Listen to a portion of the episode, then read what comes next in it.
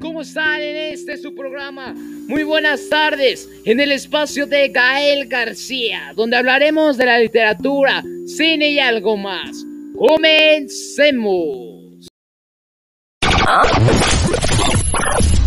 Lo que se viene a continuación te hará vibrar al máximo. Estás en el punto exacto, donde la música y la variedad marcan una nueva tendencia.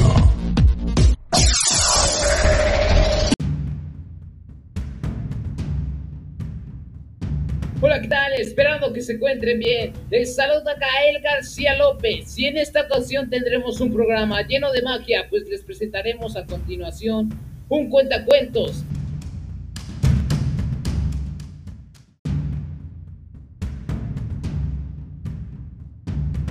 El relato que les contaré el día de hoy se titula El corazón del atador y es del escritor Edgar Allan Poe.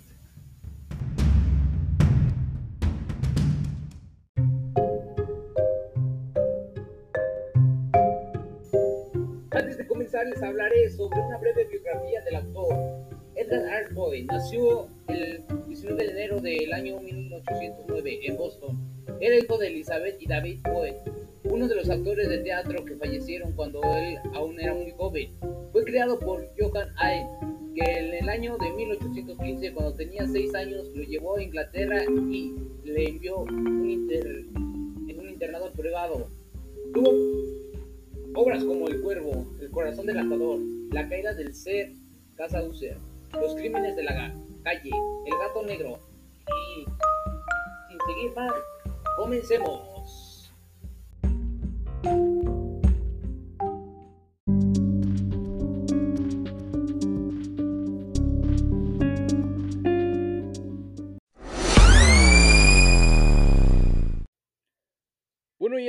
Con la narración. El corazón del atador. Edgar Allan Poe. Es cierto, siempre he sido nervioso, muy nervioso, terriblemente nervioso. Pero ¿por qué afirman ustedes que estoy loco?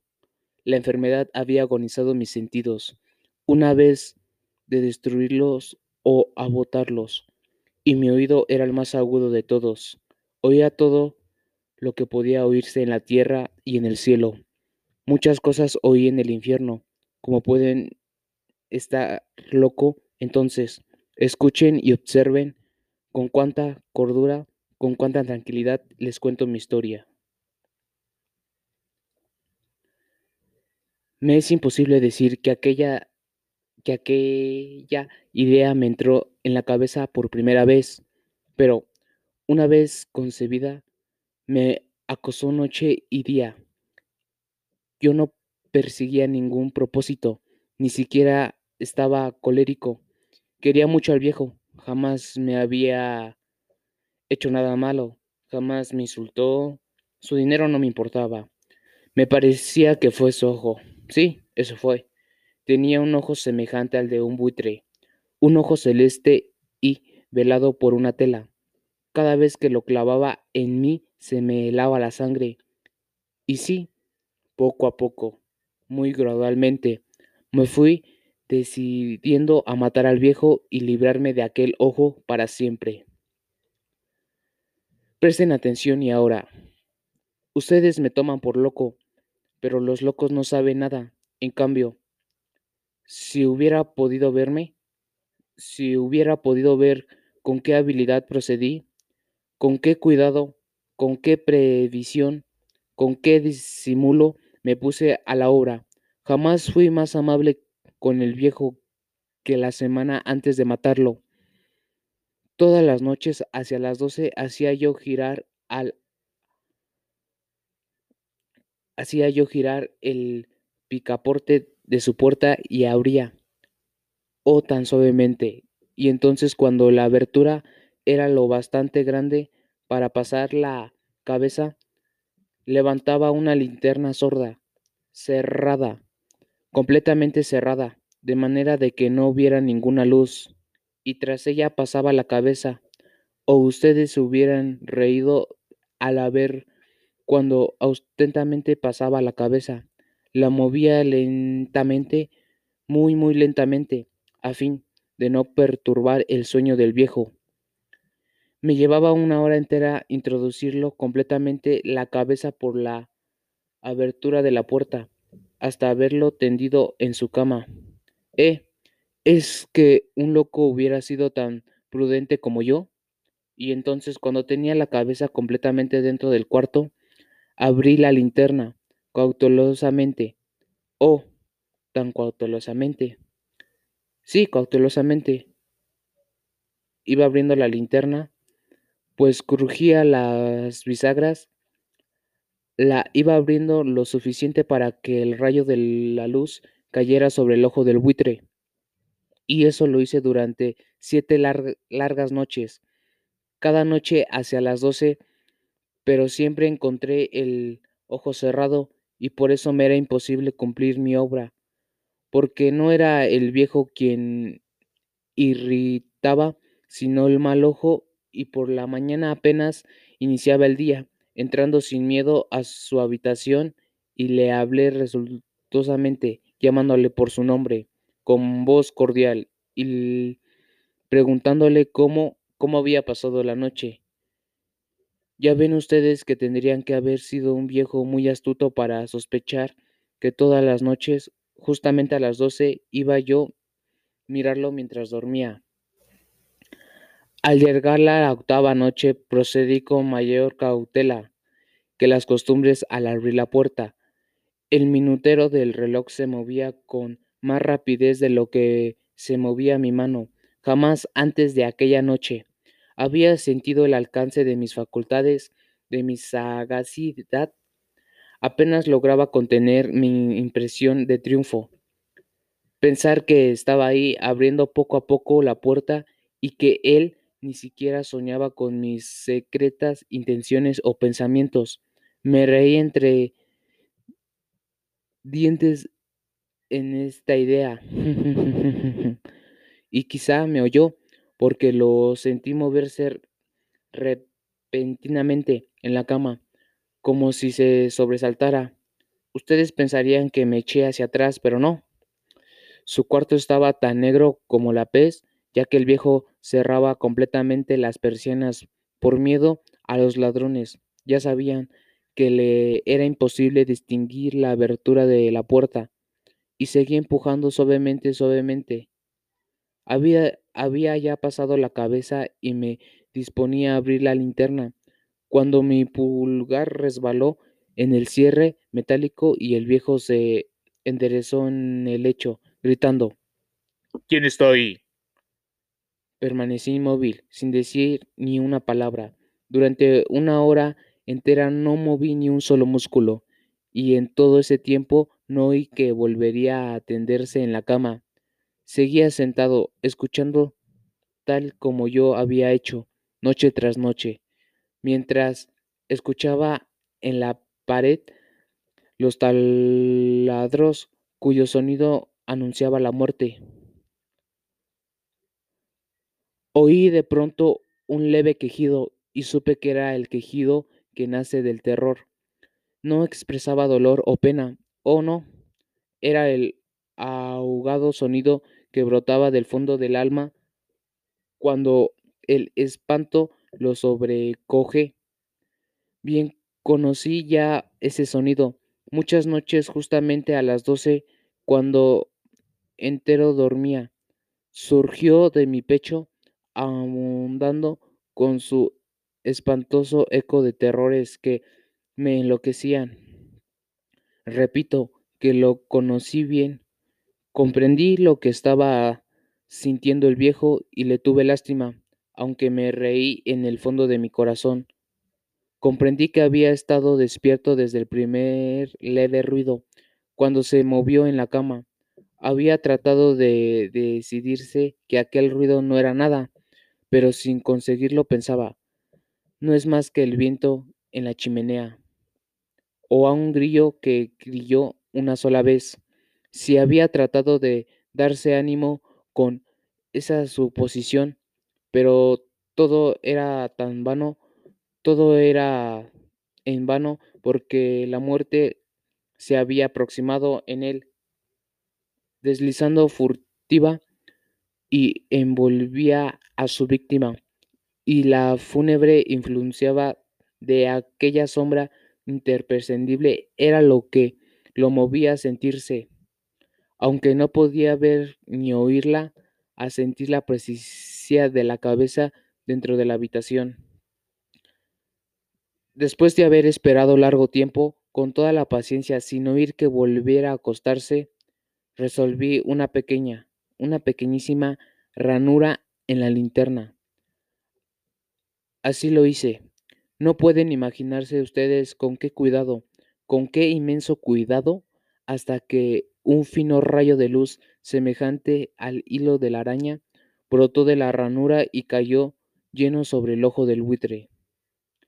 Estaba cierto, estaba abierto, abierto de par en par, y yo empecé a enfurecerme, enfurecerme mientras lo miraba.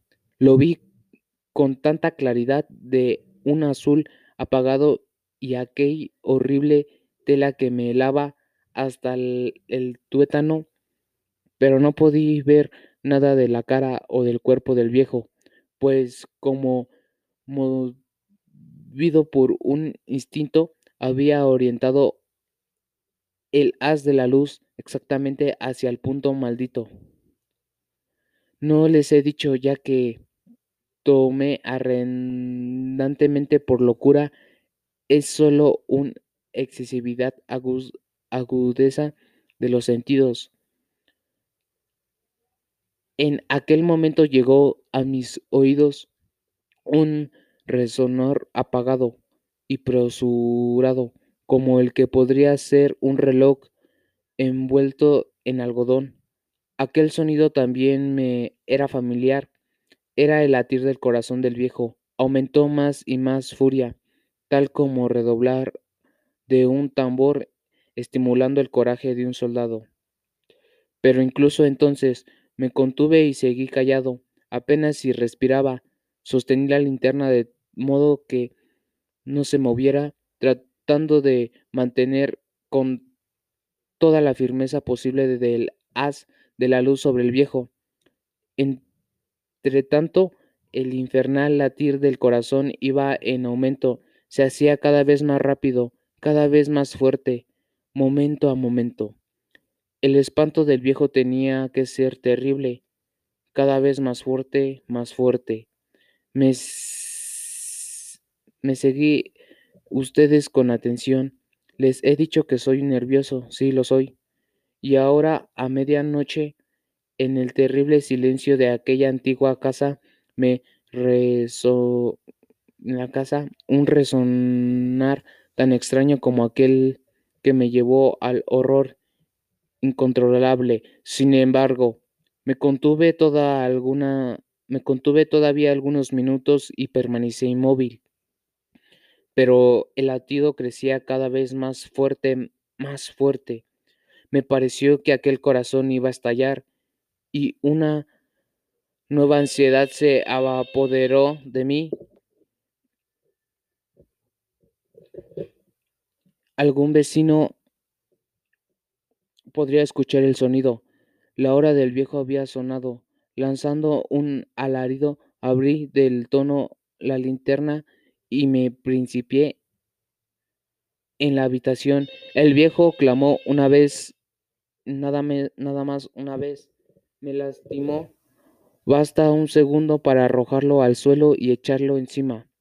El pesado colchón sonreía alegremente al ver la facilidad que me había resultado todo, pero durante varios minutos el corazón siguió latiendo con su sonido agudo, ahogado. Claro que no me preocupaba pues nadie podría escuchar a través de las paredes. Ceso, por fin, de latir. El viejo había muerto. Levanté el colchón y, y examiné el cadáver. Si estaba muerto, completamente muerto. Apoyé la mano sobre el corazón y la mantuve así largo tiempo. No sentí el menor latido. El viejo estaba bien muerto. Su ojo no volvería a molestarme. Si, ustedes continúan tomándome por loco, dejarán de hacerlo. Cuando les describa las astutas precauciones que adopté para escoger el cadáver. La noche avanzaba mientras yo cumplía con mi trabajo con rapidez, pero en silencio. Ante todo descuarticé el cadáver, le corté la cabeza, brazos y piernas. Levanté luego tres planchas del piso de la habitación y escondí con los restos del hueco. Volví a colocar los tablones con tanta habilidad que ningún ojo humano, ni siquiera el suyo, hubiera podido ver la vertir mm, la menor diferencia. No había nada que lavar, ninguna mancha, ningún rastro de sangre. No era demasiado precavido, por eso una cuba había recogido todo. Ja, ja, ja, ja, ja, ja. Cuando hube terminado mi tarea, eran las cuatro de la madrugada, pero seguía tan oscuro como medianoche. En momentos en que se oían las ca campanadas de la hora golpearon a la puerta de la calle.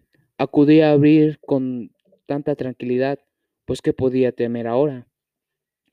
Hallé a tres caballeros que presentaron muy civilmente como oficiales de policía. Durante la noche un vecino había escuchado un alarido, por lo cual sospechaba la posibilidad de algún atentado. Al recibir este informe, en el puesto de policía había comunizado a las tres agentes para que registraran el lugar. Sonreí, pues, ¿qué tenía que temer? Di la bienvenida a los oficiales y les expliqué que yo había lanzado un grito durante una pesadilla.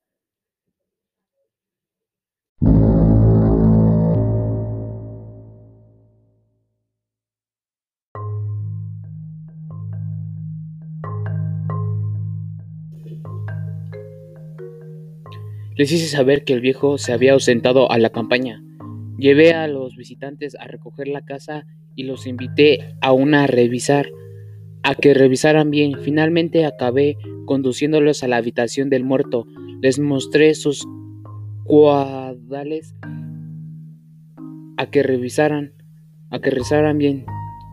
Finalmente conducí a la habitación del muerto a sus caudales inectos y con cada cosa se hallaban en su lugar y el autotismo de mis confidenciales traje sillas a la habitación y pedí a los tres caballeros que descansaran allí su fatiga mientras yo mismo con la anuncia de mi perfecto triunfo colocaba mi silla en el exacto punto bajo el cual reposaba el cadáver de la víctima.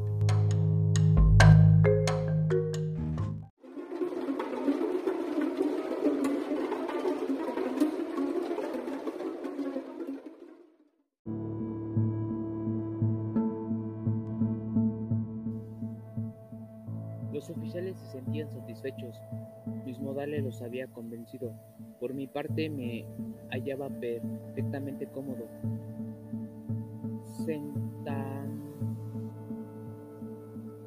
Sentaronse y hablaron de cosas comunes, mientras yo les contestaba con mi indignación.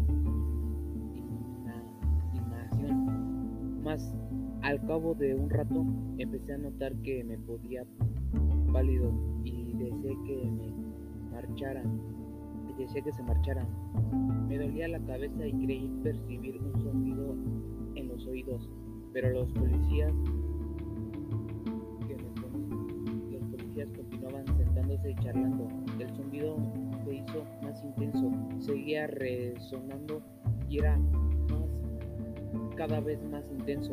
Hablé con voz muy alta para librarme de esa sensación, pero continuaba lo mismo. Haciendo cada vez más clara hasta que al fin me di cuenta que aquel sonido no se producía dentro de mis oídos.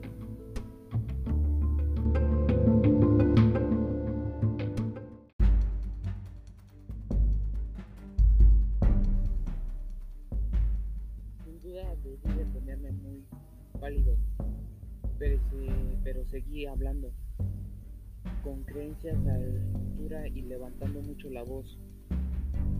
Em, Pero el sonido aumentaba y aquel podía ser yo. Era un resonador apagado y presuroso, un sonido con el que podría ser un reloj envuelto en algodón. Yo jadeaba tratando de recobrar el aliento y sin embargo los policías no habían oído nada. Hablé con mayor rapidez con vehemencia, pero el sonido crecía continuamente.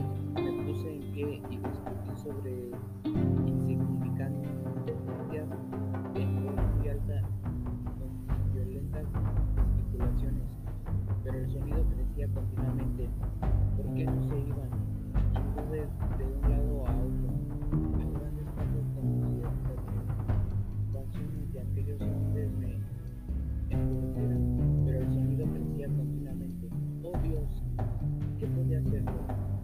Lancé espumarajos de rabia. Maldije, juré balanceado la silla sobre el cual me había sentado. Ella las tablas del piso, pero el sonido se refuga todas y crecían sin cesar. Más alto, más alto, más alto. Y entre tanto, los hombres seguían charlando plásticamente y sonriendo. Era posible que yo me oyera. Santo Dios, no, no. Claro que, claro que oían, que sospechaban. Sabía que estaban burlando de mi horror. Sí, así lo pensé y así lo pienso hoy. Pero cualquier cosa era. Cualquier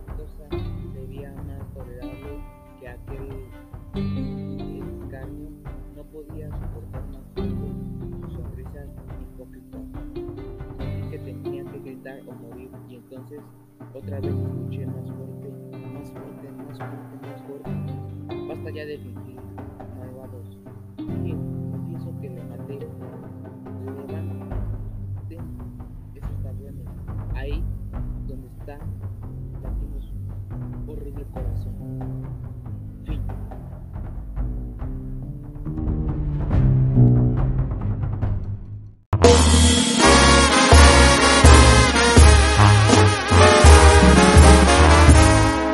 Aquí nadie a llorar. Tengo prohibido recordarla una vez más.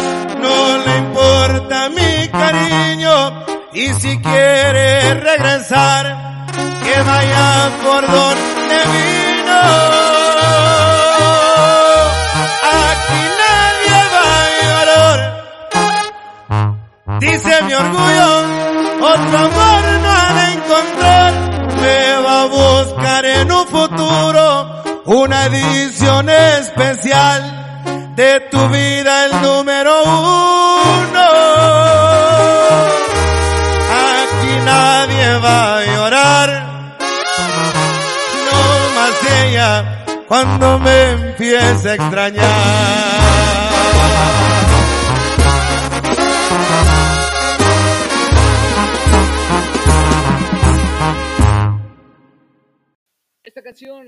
Es de Fantasma, que nadie va a llorar. Esto fue todo por hoy. Espero que les haya gustado la narración del cuento escrito por Edgar Allan Poe y que forma parte de la literatura no universal.